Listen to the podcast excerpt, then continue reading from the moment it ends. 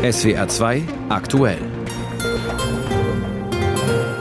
Mit Ralf Hecht, guten Abend. Morgen soll die deutsche Corona-App in Betrieb gehen. Sie sei kein Allheilmittel, meint der Bundesgesundheitsminister. Der Verein Digital Courage meint sogar, sie sei ein Placebo. Außerdem, in Baden-Württemberg dürfen ab heute wieder alle Kinder in die Schule, zumindest manchmal. Und die Grenzen sind offen. Unsere Reporterinnen waren deshalb in den Grenzregionen zu Frankreich und der Schweiz unterwegs. Das sind drei unserer Themen bis halb sieben. Los geht's mit der Corona-App. Morgen Vormittag wird sie vorgestellt. Mit ihr soll es gelingen, Ansteckungen besser nachzuverfolgen, weshalb Bundesgesundheitsminister Spahn auch die Werbetrommel für sie rührt. Die App hilft eben, das deutlich schneller zu machen. Damit ist sie kein Allheilmittel, aber sie ist ein wichtiges Instrument, um einen Unterschied zu machen, um Infektionsketten zu brechen. Also, ab morgen ist sie auf dem Markt, die deutsche Corona-App. Heute schon spreche ich mit Claudia Fischer vom Verein Digital Courage. Das ist der Verein, der jedes Jahr den Big Brother Award verleiht an Unternehmen und für Projekte, die in Sachen Datenschutz besonders negativ aufgefallen sind. Frau Fischer, wie sehen Sie das? Hat die Corona-App Chancen, beim nächsten Mal den Big Brother Award zu bekommen? Ich glaube, das hat sie schon deswegen nicht, weil wir normalerweise äh, den Preis an Firmen und Datenkraken und äh, Institutionen vergeben, die nicht im Radar der Öffentlichkeit stehen, die nicht so viel diskutiert werden wie die Corona-App, ähm, weil es uns ja darum geht, die Aufmerksamkeit auf Dinge zu lenken. Insofern, äh, nein, wird es wahrscheinlich nicht geben und da ist jetzt so viel schon drüber gesprochen worden. Da sind schon andere ganz gut dabei, da müssen wir nicht auch noch was zu sagen. Okay. Das heißt, Sie empfehlen die App oder Sie empfehlen die App nicht? Wie stehen Sie zu ihr? Wir empfehlen im Moment nicht, sie zu installieren. Das heißt aber nicht, dass wir davon abraten, sie zu installieren, sondern es kann Risikoabwägungen geben, unter denen es unter Umständen doch eine sinnvolle Entscheidung ist für das Individuum, für den einzelnen Menschen. Wir würden aber nicht generell sagen, ist eine tolle Idee, sucht, nehmt, nehmt diese App alle auf eure Handys, weil es inzwischen Sicherheitslücken gibt. Es hat Tests gegeben der Uni Darmstadt, Marburg und, äh, und Würzburg. Die drei Universitäten haben festgestellt, dass ein externer Angreifer tatsächlich doch detaillierte Bewegungsprofile erstellen kann über die App, so wie sie im Moment bekannt ist, dass infizierte Personen unter Umständen sogar identifiziert werden können, dass die Kontaktinformationen manipuliert werden können. Das bedeutet, dass die Meldungen, die ich dann später erhalte, ich hatte Kontakt mit Person X und sollte mich jetzt testen lassen, sowohl falsch positiv als auch falsch negativ sein können, weil einfach diese ganzen Kontaktdaten von außen manipuliert werden können und damit ist der Nutzen extrem zweifelhaft. Die Unis haben gesagt, es gibt ein deutliches Verbesserungspotenzial. Und der TÜV Nord hat das Ganze auch getestet und hat gesagt, eigentlich brauchen wir viel mehr Zeit, um es zu testen. Wir hätten die App erst gerne zum 30.06. auf dem Markt, nicht jetzt schon. Und vor allen Dingen ist die Sicherheitstannen, diese Nummer, mit der ich eingeben kann, ich habe eine Meldung vom Gesundheitsamt, dass ich infiziert bin, sehr leicht zu knacken. Das heißt, die Daten darauf können auch manipuliert werden.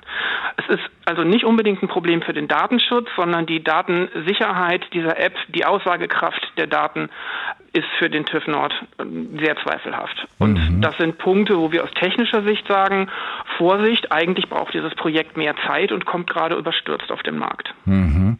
Über die technischen Fragen wird in den nächsten Tagen sicherlich noch ganz ausführlich diskutiert werden. Da kann man sich immer sicher sein.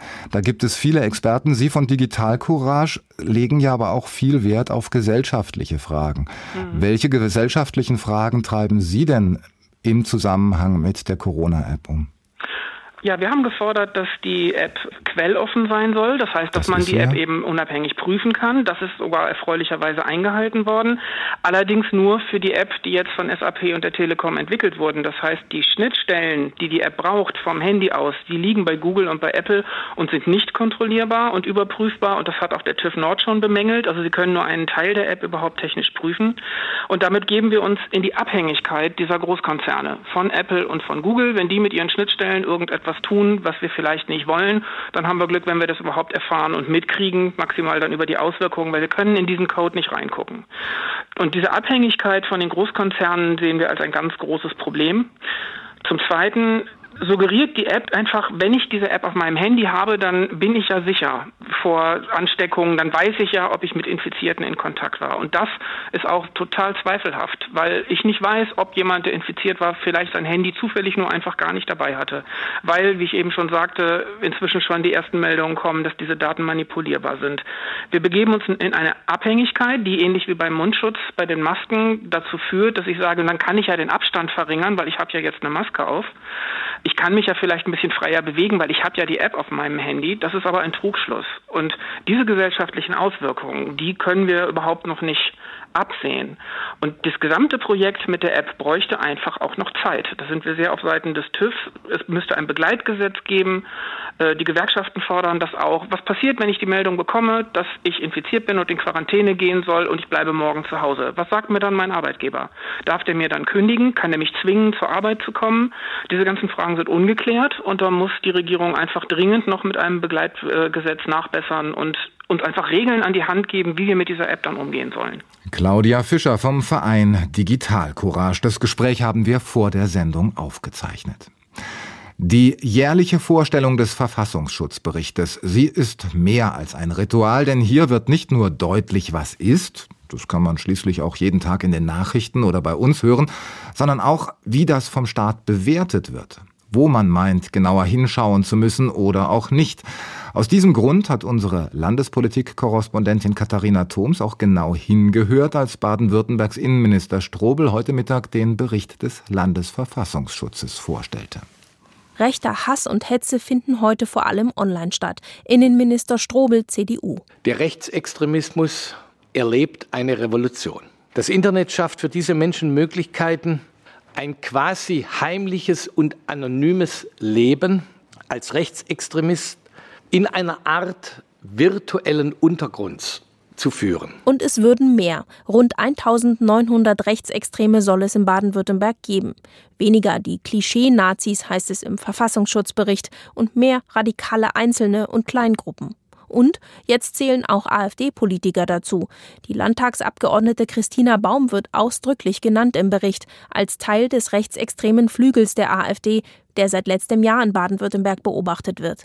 Der Flügel hat sich zwar vor einigen Wochen offiziell aufgelöst, aber, so Verfassungsschutzpräsidentin Bube, wir legen jetzt die Beobachtung des Flügels oder der Personen, die wir dort äh, zuordnen, jetzt nicht ad acta. Die Akteure verschwinden ja nicht, sondern man wird es weiter im Blick haben, wie sich die Dinge entwickeln. Auf jeden Fall extremer.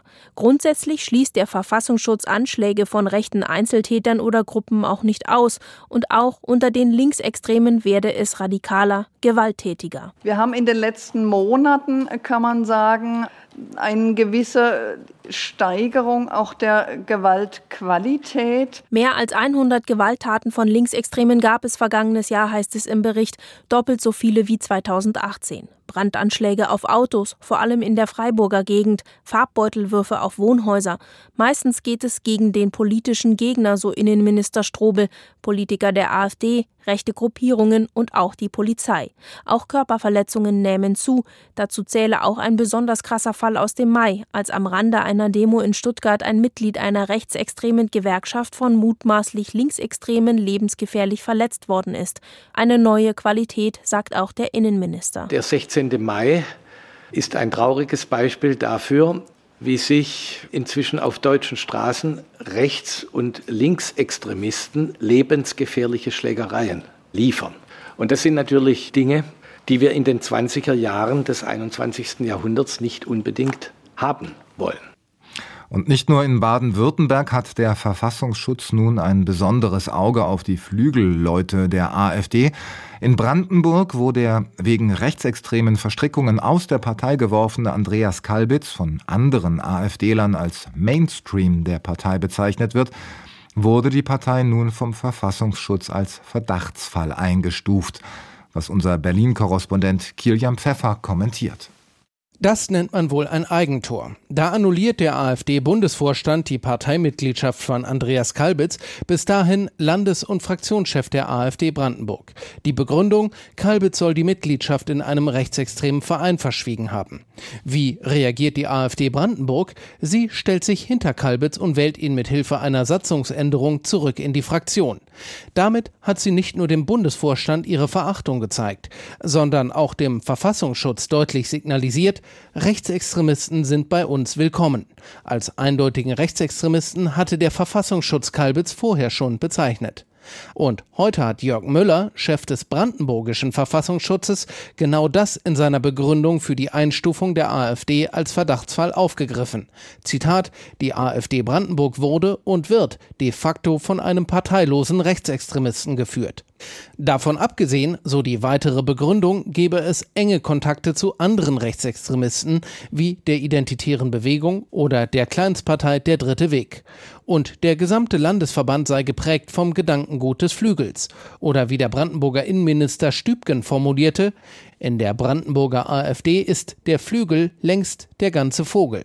Der Flügel, wir erinnern uns, war der völkisch-nationale Teil der AfD, der sich offiziell aufgelöst hat, aber natürlich haben sich die Mitglieder und die Gedankenwelt nicht aufgelöst, sie sind ja noch da. Manchen in der AfD scheint es inzwischen geradezu egal zu sein, mit wem man sich einlässt und ob das möglicherweise problematisch sein könnte. Anderen in der Partei graust es dagegen. Sie wissen sehr genau, was für fatale Auswirkungen es voraussichtlich hätte, wenn irgendwann die Gesamtpartei vom Verfassungsschutz beobachtet würde. Erstaunlich übrigens die Reaktion von Alexander Gauland, Fraktionsvorsitzender im Bundestag und AfD-Ehrenvorsitzender. Die Entscheidung sei falsch, genau wie die bisherigen Einstufungen der AfD, so Gauland schriftlich. Nach einer Begründung für diese Einschätzung sucht man vergeblich. Vielleicht ist Gauland einfach keine eingefallen. Ein Kommentar von Kilian Pfeffer aus unserem Hauptstadtstudio. In Baden-Württemberg hat heute der Präsenzunterricht für die nicht demnächst Abschulklassen wieder begonnen. Was soll man sagen? Da freuen sich Schüler auf die Schule so wie Julia und Jella vom Helmholtz-Gymnasium in Karlsruhe.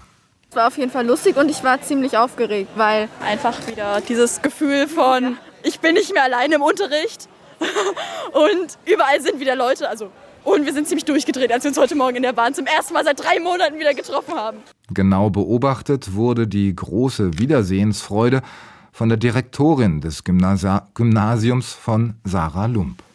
Viele haben sich schon begrüßt und man hat gemerkt, sie würden sich jetzt eigentlich auch gerne um den Hals fallen. Sie haben sich schon gefreut, ihre Klassenkameraden zu sehen. Viele haben dann diesen Corona-Gruß mit den Füßen gemacht. Aber äh, ja, es hat sich schon komisch für sie angefühlt, hatte ich so den Eindruck. Professorin Raffaela Porsch von der Universität Magdeburg betreibt Schul- und Unterrichtsforschung unter anderem zum Homeschooling.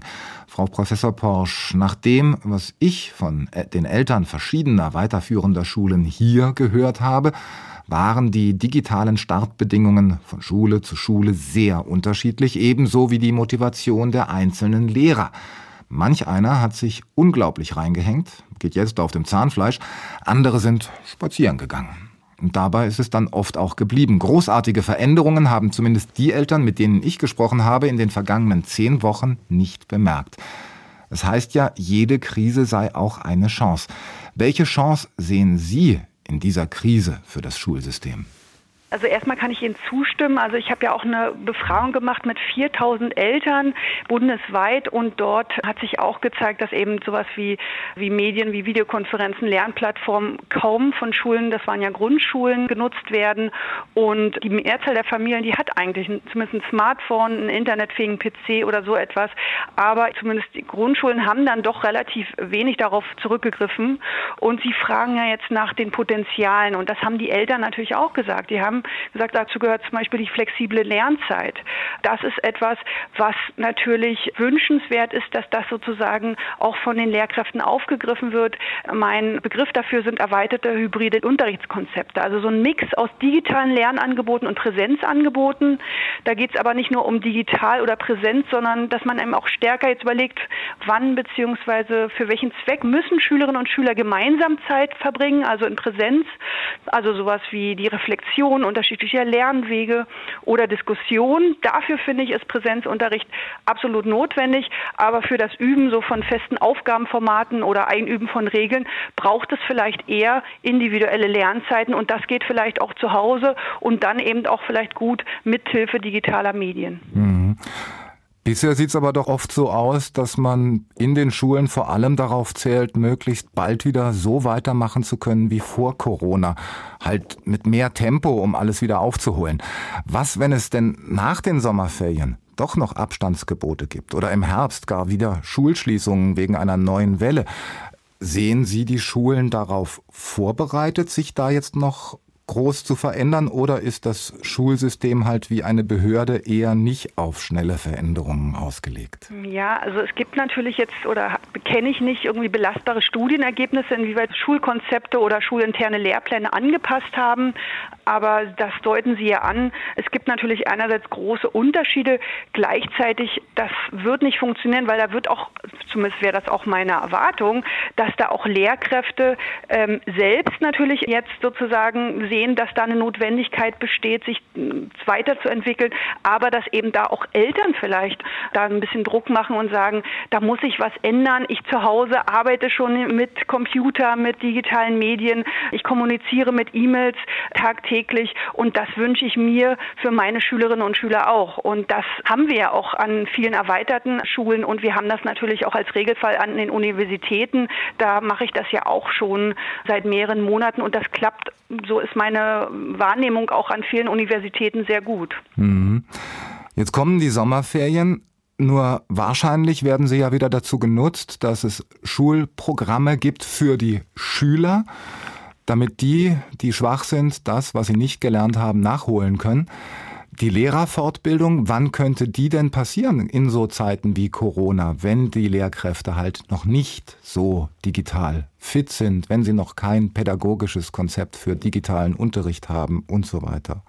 Also was wir jetzt auch aus der Perspektive als Mitarbeiterin an der Universität angeboten bekommen, sind jetzt auch Fortbildungen, die halt online stattfinden. Und das ist ja nicht kompliziert. Also man kriegt dann zum Beispiel einen Link zu einer Videokonferenz, da klickt man drauf und dann bekommt man auch Informationen, wie kann ich zum Beispiel eben Medien nutzen für meinen Unterricht, wie kann ich das pädagogisch sinnvoll einsetzen und andere natürlich Inhalte in Fortbildung. Ja, die Lehrerfortbildung macht sowas. Müsste man das verpflichtend einführen? Einführen für die Lehrer oder funktioniert sowas ohnehin nur, wenn die Lehrkräfte das auch wollen? Ja, ist immer eine gute Frage. Also wir haben ganz häufig, und das ist ja das Problem auch bei diesen digitalen Ausstattungen, dass eigentlich die technischen Möglichkeiten ja von eigentlich allen ähm, Bundesländern zur Verfügung stehen und trotzdem durch die ja freie Wahl der Schulen, der Lehrkräfte es eben dann doch noch nicht zu einer Digitalisierung kam. Prinzipiell gab es eigentlich viele Möglichkeiten. Und das Gleiche gilt natürlich für die Frage von Fortbildung. Also wenn es solche Fortbildungen immer nur freiwillig sind, dann werden eben ein Teil von Lehrkräften eben nie erreicht. Also die Frage ist, ob es nicht vielleicht so ein Mindestteilnahme, also für bestimmte, sag ich mal, Grundlagen zumindest einmal von jedem besucht worden sein müssen, weil man natürlich früher im Studium, im Referendariat ja mit solchen Medien, die man eben heute benutzt, ja gar nicht konfrontiert war. Und da ist ja durchaus Nachholbedarf, zumindest bei einigen Lehrkräften, ganz sicher. Professorin Raffaela Pausch von der Universität Magdeburg. Sie betreibt Schul- und Unterrichtsforschung, unter anderem auch zum Homeschooling. Und auch dieses Gespräch haben wir am späten Nachmittag aufgezeichnet. Ein großes Stück in Richtung Normalität war für viele entlang der Grenze heute deren Öffnung. Eine Grenzöffnung, die in manchen Teilen des Landes übrigens wie ein zusätzliches Konjunkturpaket wirken wird. Franzosen und Schweizer können nun wieder in Deutschland einkaufen. Und wie unsere Reporterinnen aus Südbaden berichten, können sie nicht nur, sie kommen auch. Ich bin heute Morgen am Hochrhein an der Grenze entlang gefahren und ich würde nicht von einem Ansturm der Schweizer reden. Aber doch von einem deutlichen Aufwind. Der Verkehr hat stark zugenommen. Ich stand sogar im Stau mal wieder. Die Parkplätze der Supermärkte, würde ich sagen, sind gefühlt auch wieder deutlich voller. Jetzt bin ich hier in Laufenburg in der Altstadt. Hier ist die Grenzöffnung vermutlich am meisten spürbar und erlebbar. Als ich vor drei Monaten hier auf dieser alten historischen Brücke stand, war die Doppelstadt noch geteilt. Das ist ja wie damals in Berlin, hat mir ein Mann damals zugerufen. Jetzt sieht man die Menschen hier wieder mit dem Rad joggenderweise rüber und nüber gehen, wie man so schön sagt. Sie radeln, spazieren, gehen mit dem Hund Gassi, ohne dass sie nach der Hälfte wieder umkehren müssen. Und das ist tatsächlich ein sehr befreiendes Gefühl. Petra Jele, SWR-Büro in Waldshut. Ja, hier auf dem Lörracher Marktplatz hört man endlich wieder Schweizerdeutsch. Und zwar nicht nur in den Geschäften, sondern auch in den vielen Straßencafés. In der Mittagszeit waren hier fast alle Tische belegt und in der Fußgängerzone sieht man wieder deutlich mehr Menschen mit dicken Einkaufstüten. Die ganze Stadt wirkt ein bisschen wie aus dem Dornröschenschlaf erwacht. An jeder Ecke wird geschwatzt und gelacht und alle Sitzbänke sind voll mit eisschleckenden Menschen. Die Zahl der Schweizer Einkäufer hat hier im Laufe des Tages deutlich zugenommen. Inzwischen sind die die Lörracher Parkhäuser voll mit Autos aus Basel und Umgebung. Und auch die Zöllner am Grenzübergang Lörrach-Stetten haben wieder alle Hände voll zu tun. Denn dort stehen die ersten Schweizer wieder Schlange, um sich die Ausfuhrkassenzettel abstempeln zu lassen. Katja Schiemens aus Lörrach. Ähnlich die Situation an der Grenze zwischen Frankreich und der Südpfalz, wo sich heute unsere Reporterin Birgit Baltes in Scheibenhardt umgehört hat. Benno Welke wohnt seit fast 80 Jahren im deutsch-französischen Grenzort Scheibenhardt. Sein Haus steht auf der südpfälzischen Seite, nur wenige Meter von der Brücke über den Grenzfluss Lauter entfernt. Was sagt Benno Welke dazu, dass die Einreisebeschränkungen seit heute nicht mehr gelten? Ich freue mich schon, aber ich gehöre auch zu den Nutznießer oder Gewinner der Grenzschließung, weil ich nämlich gerade hier vorne wohne und die ganze Woche, da konnte man morgens schön schlafen. Und jetzt seit wieder offen ist, geht es morgens um 5 Uhr los, wenn die Arbeiter zur Daimler fahren. Aber selbstverständlich freue ich mich, ist ja ganz klar nicht. Für eine Bäckerei mit Kaffee im südpfälzischen Teil von Scheibenhardt war die Grenzschließung ein Desaster. Weil die meisten Kunden aus dem Elsass kommen, hatte sie zehn Wochen lang komplett geschlossen. Nun laufe der Betrieb wieder schleppend an, sagt Bäckerei-Fachverkäuferin Audrey Erlacher. So nach und nach kommen die Franzosen wieder jetzt rüber aber sie haben sich nicht getraut, ist ja normal. Es war ja zu. Und wie, wie ging es Ihnen damit? Sie kommen auch aus Frankreich? Ja, aus Lauterburg. Bei uns war ja auch ziemlich leer Lauterburg und ruhig. Zehn Wochen war lang. Jetzt freut man sich wieder, hoffen wir, dass es besser wird. Ich finde, es war höchste Zeit und überfällig, weil doch irgendwo Frankreich, die ganze Corona hat sich wieder beruhigt und die Leute arbeiten müssen sie auch. Frankreich, Deutschen hier. Hiebe und Rewe. Und ich finde schon gut, dass jetzt endlich was geht. So viel von den kleineren Grenzübergängen. Aber klar ist, das Symbol der deutsch-französischen Freundschaft, das ist die Europabrücke zwischen Kehl und Straßburg. Das Zusammenleben über den Rhein hinweg ist zwischen diesen beiden Städten in mancher Hinsicht so eng, dass es sich anfühlt, als lebe man in derselben Stadt. Normalerweise und ab heute hoffentlich wieder. Christine Feenstra war bei der offiziellen Grenzöffnung dabei. Anfang Mai hatte Kehls Oberbürgermeister Toni Vetrano einen Brief nach Stuttgart geschickt. Darin schilderte er dem baden-württembergischen Innenminister Thomas Strobel die Probleme in seiner Stadt und er bat ihn, die Grenze so schnell wie möglich zu öffnen. Die Reisebeschränkungen blieben bestehen, noch viele Wochen lang. Heute war Thomas Strobel nun in Kehl und verteidigte die Maßnahmen. Dass wir den Grenzschutz intensiviert haben, war aber sehr notwendig gewesen. Der Grenzschutz ist Teil der Erfolgsgeschichte der Pandemiebekämpfung. Das war notwendig gewesen. Und die Lockerungen des Grenzschutzes haben wir vorsichtig gemacht, in vorsichtigen Schritten, weil wir nicht fahrlässig und verantwortungslos in Kauf nehmen dürfen, dass wir wieder ein Aufflackern des Infektionsgeschehens haben. Dass Deutsche und Franzosen drei Monate lang nur noch zum Arbeiten oder mit einem triftigen Grund ins Nachbarland durften, hat das Zusammenleben belastet. Doch damit nicht genug. Entlang der Grenze kam es auch zu einigen unschönen Szenen, wie Kehls OB Toni Vetrano am Nachmittag berichtete. Es war in der Tat so, dass einige plötzlich aus dem Nichts andere Menschen, nur weil sie Französisch gesprochen haben, angepöbelt haben, so nach dem Motto, was macht ihr hier? Und das ist dann Peinlichkeit nicht zu überbieten, das sage ich auch in aller Deutlichkeit. Und da, äh, ich habe es sogar, und das Wort habe ich selten erwähnt in der Presse sogar, das ist asozial. Für die Bürger, aber auch für Regional- und Lokalpolitiker aus Frankreich und Deutschland waren die Wochen der Einreisebeschränkungen eine harte Belastungsprobe. Sie sahen sich an vielen Stellen Kommunikationspannen gegenüber, die zwischen den zuständigen Stellen in Frankreich und in Deutschland passierten. Zuletzt beim Chaos um den Termin der Wiederöffnung der Grenzen. Das räumte auch Innenminister Thomas Strobel ein. Die Grenze musste sehr schnell geschlossen werden. Und deswegen konnten wir die Dinge nicht so miteinander besprechen, wie man sich das gewünscht hätte. Und ich muss auch sagen, selbst beim Öffnen der Grenze, ja teilweise auch die Situation gehabt, dass auf der einen Seite des Rheins die Grenze aufging und sie auf der anderen Seite noch zugeblieben ist. Und das müssen wir in der Zukunft besser machen. Kehls OB Toni Vetrano, sein Straßburger Amtskollege Roland Ries und Vertreter der französischen Region Grand Est gaben sich am Nachmittag zumindest alle Mühe, Zuversicht zu verbreiten. Ich schaue nach vorne. Ich bin froh, dass wir heute diesen gemeinsamen Lebensraum wieder haben. Das ist heute spürbar. Und dass, wenn wieder sowas kommen sollte oder ähnliches, wir besser vorbereitet sind. Und wenn wir aus dem Fehler lernen, dann haben wir es richtig gemacht.